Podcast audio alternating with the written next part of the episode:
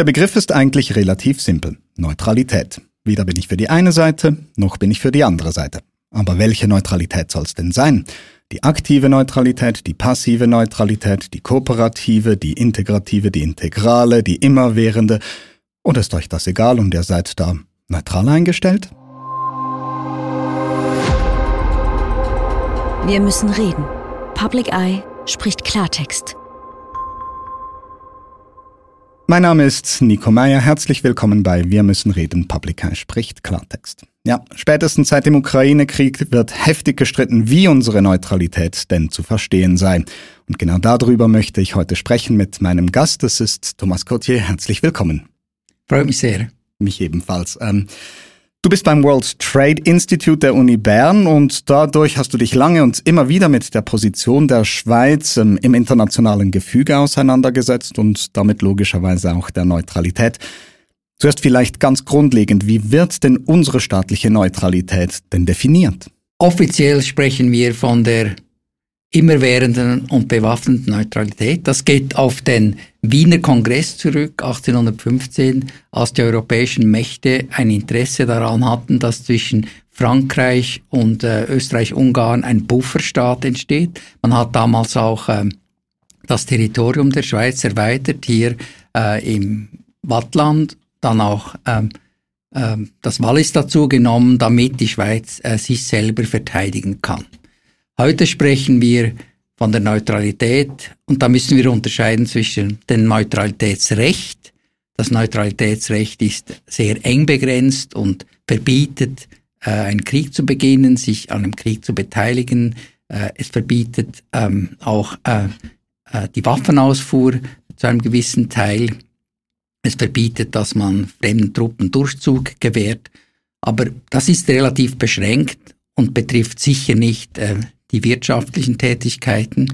Und dann gibt es die Neutralitätspolitik, die eben im Unterschied zum Recht äh, sehr stark variieren kann. Es gibt Phasen, wo man eine sehr extensive Neutralitätspolitik betrieben hat, oder es gibt eine Phase, wo man von der sogenannten integralen Politik gesprochen hat. Das war zur Zeit des Völkerbundes, wo man äh, das eingeschränkt hat. Heute stehen wir eigentlich äh, äh, interessanterweise in einer Phase, wo die Neutralität, die Neutralitätspolitik relativ extensiv äh, ausgelegt wird in der Schweizer Politik. Ich würde sagen, es gibt sogar noch eine dritte Ebene, so die empfundene Neutralität in der Bevölkerung, ein fast schon mythischer Begriff irgendwie, nicht?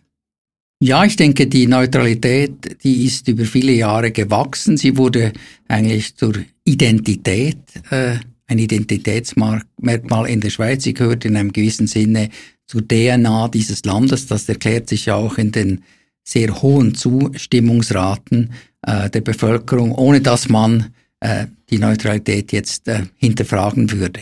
Mhm. Aber vielleicht dann gleich mal sehr blauäugig oder auch provokant gefragt, braucht es die Neutralität denn in der Schweiz? Also ich glaube, die Neutralität, das ist meine persönliche Ansicht, ist heute überholt. Denn letztlich geht es ja um die Frage, was müssen wir tun, damit wir die Sicherheit in diesem Lande gewährleisten können, damit wir dieses Land vom Krieg verschonen können, oder? Und äh, jedermann weiß, dass wir das heute im Alleingang nicht mehr machen. Die Neutralität verbietet es uns aber, Bündnisse rechtzeitig abzuschließen. Man kann das nicht vorgängig wirklich planen. Und so kann sie eigentlich heute in einem komplett veränderten europäischen Umfeld wo wir ähm, umgeben sind von NATO-Staaten. Äh, der amerikanische Botschafter hat kürzlich äh, gesagt, die Schweiz ist wie ein Donut, oder? Also ein Gebäck mit einem Loch in der Mitte und wir müssen dafür sorgen, dass dieses Loch ähm, nicht äh, Einfallstor äh, für fremde Angriffe bieten könnte, oder? Also aus meiner Sicht ist sie heute überholt, aber sie ist eben ein Mythos und das ist auch eine Realität. Mhm. Eben, das, da liegt ja ein ziemlicher Gegensatz. Einerseits überholt, auf der anderen Seite in der Bevölkerung doch sehr, sehr stark verankert.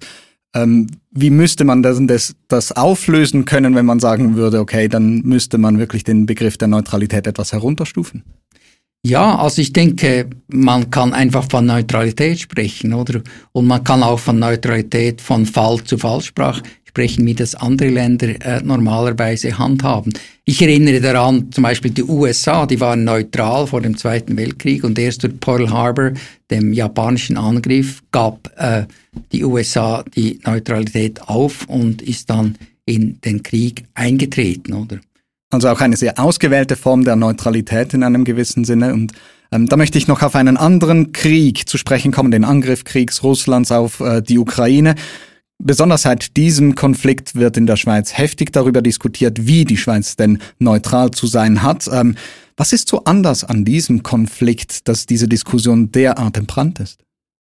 Nun, seit dem Zweiten Weltkrieg waren eigentlich ähm, fast alle Kriege waren äh, Stellvertreterkriege oder Messy Wars äh, kamen häufig aus bürgerkriegsähnlichen äh, Situationen heraus und äh, der Angriff Russlands vom 24. Februar 2022 ist eigentlich der erste klassische Angriffskrieg äh, seit Deutschland äh, 39 Polen überfallen hat. Und äh, dieser Angriff ist äh, nach dem heutigen Völkerrecht ähm, der UNO-Charta ganz klar eine Rechtsverletzung oder verletzt die internationale Ordnung und das erklärt auch, weshalb äh, die internationale Gemeinschaft eigentlich so klar und äh, dezidiert äh, reagiert hat auf diesen Angriff.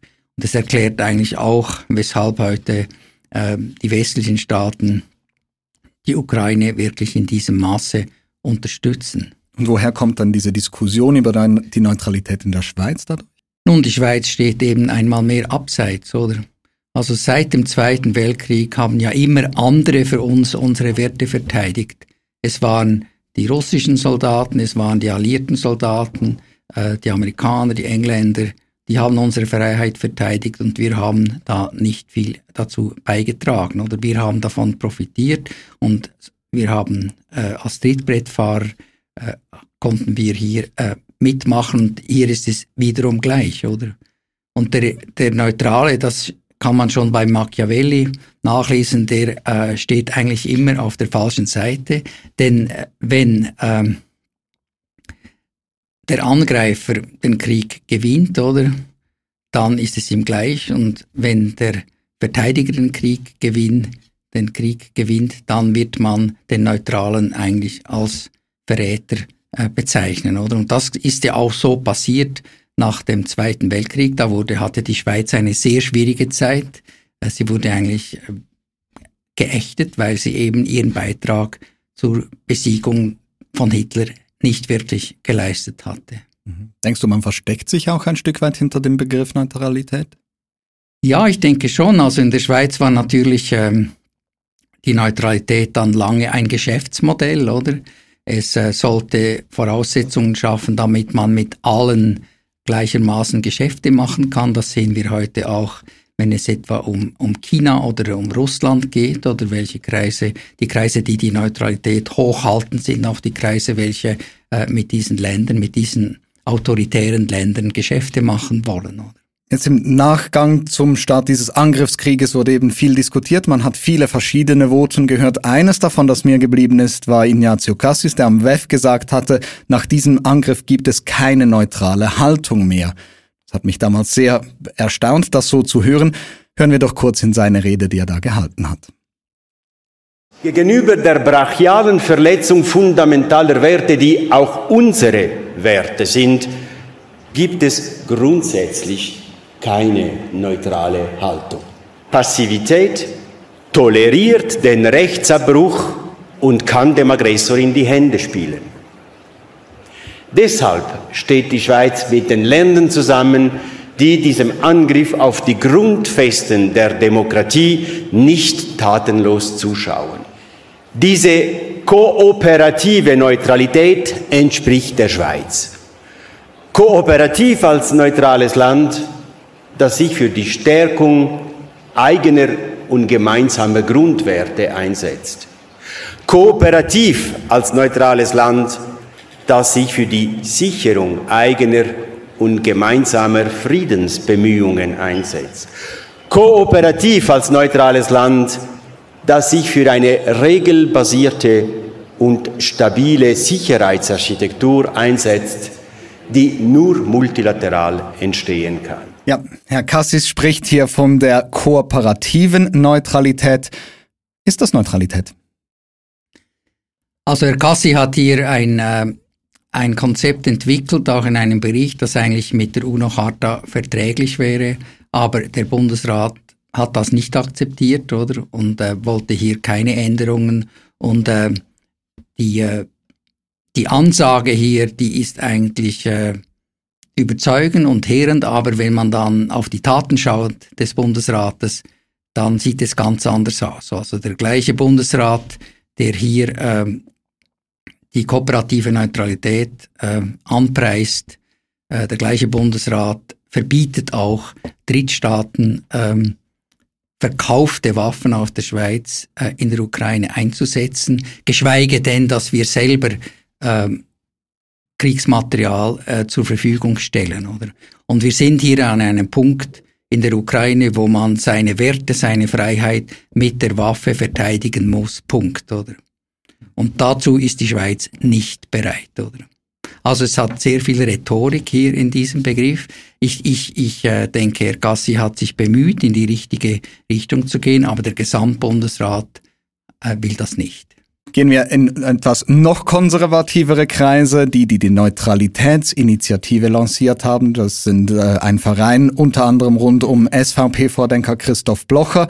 Ähm, und er hat eine ziemlich klare Vorstellung, wie die Neutralität denn zu sein hat. Auch hier sehen wir uns ein kurzes Video an. Was ist die schweizerische Neutralität? Sie ist immerwährend, bewaffnet und absolut oder wie die Fachleute sagen, integral. Also immerwährend, bewaffnet und absolut. Stimmst du dieser Definition zu? Also ich habe ja den historischen Kontext bereits äh, dargelegt und das geht auf eine Zeit zurück, wo die europäischen Mächte ein Interesse hatten, dass die Schweiz eine eigene Armee aufbaut, oder? Das war der eigentlich auch der äh, die Initialzündung für den Bundesstaat, wenn man das längerfristig anschaut, damit keine der europäischen Mächte auf diesem Territorium einen Vorteil erlangt. Und diese Konstellation ist ja heute überhaupt nicht mehr vorhanden. Im Gegenteil, oder wir sind umgeben von einem Bündnis, das die gleichen Werte verteidigt wie wir äh, selber auch, oder? Mhm. Wenn jetzt aber diese äh, Neutralitätsinitiative Erfolg hat, also genau diese Punkte in die Verfassung zu schreiben, was hätte das für Konsequenzen für die Schweiz? Also erstens einmal würde die Neutralität von einem Instrument, einem flexiblen Instrument der Außenpolitik zu einem Grundsatz unserer Außenpolitik, oder wie sie in Artikel 54 der Bundesverfassung aufgeführt sind. Äh, und äh, sie würde dann äh, etwa so stark, wie sie heute vom nationalkonservativen Bundesrat gehandhabt wird, nämlich als eine sture Maxime, oder? Aber der wichtigere Punkt an dieser Initiative ist das Verbot von Wirtschaftssanktionen. Also man dürfte, die Schweiz darf ja heute keine eigenen Sanktionen erlassen, oder? Sie, die Leute, die die Schweiz immer als souverän darstellen, oder? Die wollen nicht, dass die Schweiz eigene Sanktionen macht. Wir haben das äh, mit China äh, durchgespielt, oder? Und die Initiative will, dass man auch den Sanktionen der EU nicht folgen darf und den Sanktionen der USA. Und dahinter steht natürlich die Neutralität als Geschäftsmodell, oder? Und es ist kein Zufall, dass Herr Blocher das propagiert, der in China und Russland Geschäfte macht, oder? Also das ist ein, ein Vorwand, um das Geschäftsmodell zu retten. Aber die Wirklichkeit wäre dann, und das ist sehr wichtig zu betonen, eine solche Verfassungsbestimmung lässt sich nicht durchsetzen, nicht umsetzen, denn wenn wir die EU-Sanktionen und die amerikanischen Sanktionen nicht befolgen dürfen, dann werden diese Sanktionen sich gegen die Schweiz richten, oder? Und dann wird man, wie bereits mit dem Hotz-Linder-Abkommen im Jahr in den 50er Jahren, wird man alles unter dem Deckel machen müssen. Was ist das Hotzlinder-Abkommen? Das Hotzlinder-Abkommen war ein Geheimabkommen der neutralen Schweiz mit der amerikanischen Regierung, dass wir in die Sowjetunion keine kriegsrelevanten Materialien und Technologien liefern. Das finden Sie in keinem Dossier, in keinem Erlass. Man hat das wegen der Neutralität äh, unter ähm, dem Tisch äh, machen müssen. Äh, und so würde es auch in Zukunft sein, wenn wir eine solche Verfassungsbestimmung hätten. Also Geheimabkommen, die man irgendwie mauschelnd aushandeln muss Denn und nicht. Man, oder die Schweiz kann es sich nicht leisten, den Marktzugang in die EU und äh, in die, nach Amerika äh, zu verlieren. Oder Sie haben das jetzt äh, am letzten Wochenende gesehen mit der Bankfusion. Äh, das sind unglaublich starke Beziehungen, Verbindungen da und die lösen dann auch entsprechende Drucke aus, oder? Ich möchte noch einen weiteren Aspekt ins Spiel bringen, nämlich die Position der Schweiz als Vermittlerin in einer neutralen Position. Das ist ja ein Bild, das man auch immer wieder sieht. Wir sind neutral, also können wir zwischen zwei Parteien gut verhandeln, gerade wegen dieser äh, Neutralität. Man denkt an die Politik der guten Dienste, die da immer wieder genannt wird. Ähm, ist es denn nicht logisch, dass wenn wir uns von einer Neutralität verabschieden, wir uns auch von dieser Vermittlerrolle verabschieden müssen? Keineswegs. Also ich nehme immer das Beispiel äh, von äh, Norwegen, das im äh, Palästina-Konflikt mit den Oslo-Abkommen viel mehr gemacht hat, als die Schweiz je zusammengebracht hat. Äh, Norwegen ist ein, ein NATO-Mitglied, oder? Und ist nicht neutral. Und hat vielleicht dadurch auch sogar ein gewisses stärkeres Gewicht. Die Schweiz ist isoliert alleine und was man äh, in der Schweiz vor allem schätzt, sind natürlich äh, die Treffen auf, auf, auf in Genf oder auf sogenannt neutralem Grund, aber das ließe sich auch äh, weiterführen, wenn die Schweiz ihre Neutralität aufgibt. Ich denke, letztlich hängt die Neutralität davon ab, wie stark sie von den anderen als nützlich erachtet wird, oder? Und ich denke, man wird äh, die Schweiz als Anbieterin von Treffen auf neutralem Grund und so weiter, wird man weiterhin schätzen, aber es ist nicht nötig, dass sie ähm, wirklich äh, als neutral äh, zwischen den einzelnen Blöcken äh, sich positioniert, was sie ja auch nicht ist. Die Schweiz ist ein westliches Land. Die Schweiz äh, kooperiert äh, militärisch durch Partnership for Peace nur mit der NATO äh, sonst mit niemandem und das schließt alles äh, gute Dienste nicht aus. Letztlich ist das eine Frage, wie viel Ressourcen man in ein Dossier hineinstecken will und wenn die Schweiz äh, finden, wir wollen das machen, wir können das machen, das wird sie auch tun können, ohne dass sie neutral ist. Jetzt diese ganzen Diskussionen rund um die Neutralität in der Schweiz, die findet hier statt, die beeinflusst uns alle, aber es beeinflusst ja wahrscheinlich auch das Verhältnis von der Schweiz zu anderen Staaten. Also wie siehst du denn diese Beeinflussung gerade vielleicht auf die Beziehung der Schweiz zur EU? Also einleitend ist zu sagen, dass die schweizerische Neutralität immer dazu geführt hat, dass wir zu spät kommen. Oder wir, wir konnten nicht äh, wegen der Neutralität der UNO beitreten lange, das hat sich dann geändert. Dann hat man hier gesagt, wir können nicht in die UNO wegen der Neutralität, oder?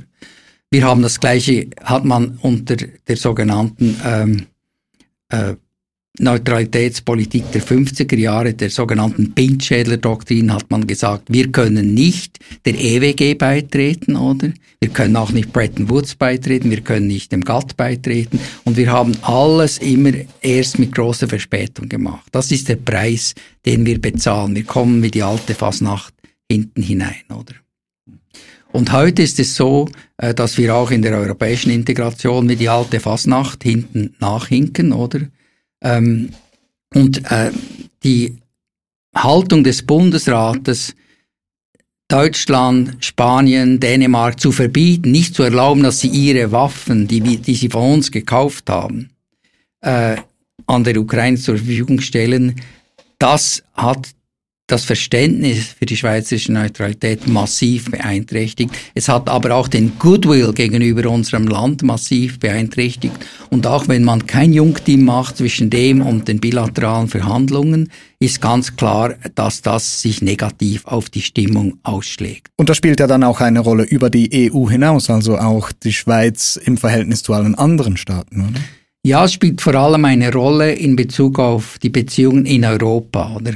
Ich es ist denkbar, dass die, die Länder in Asien, äh, in Afrika, in Lateinamerika, dass sie äh, mehr Verständnis haben für die schweizerische Neutralität, weil sie nicht so direkt betroffen sind.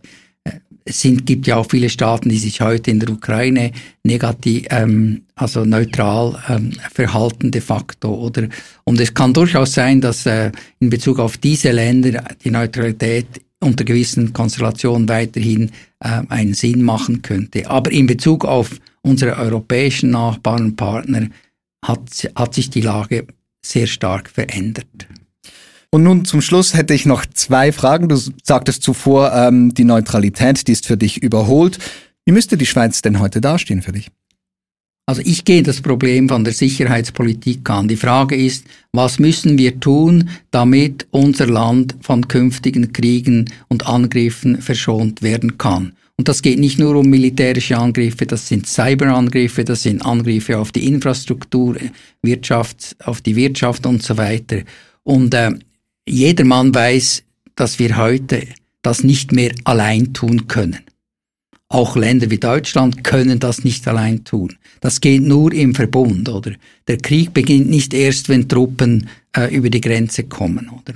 Und wenn dem so ist, dann muss man Vorbereitungen treffen können, man muss kooperieren können und das können wir nicht mit der Neutralität. Die Neutralität lässt das erst zu, wenn ein Kriegszustand herrscht und das ist definitiv immer zu spät.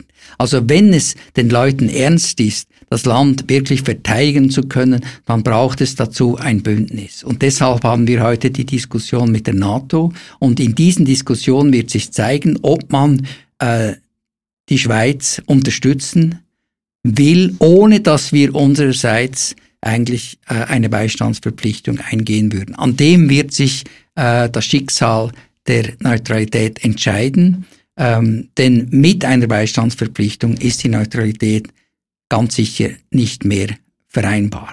Mhm. Und ganz zum Schluss, wenn die Schweiz jetzt aber an einer Neutralität festhält, weil sie sehr gut verankert ist bei den Leuten, wie sieht eine fortschrittliche Neutralität in deinen Augen aus, die die Schweiz gehen könnte?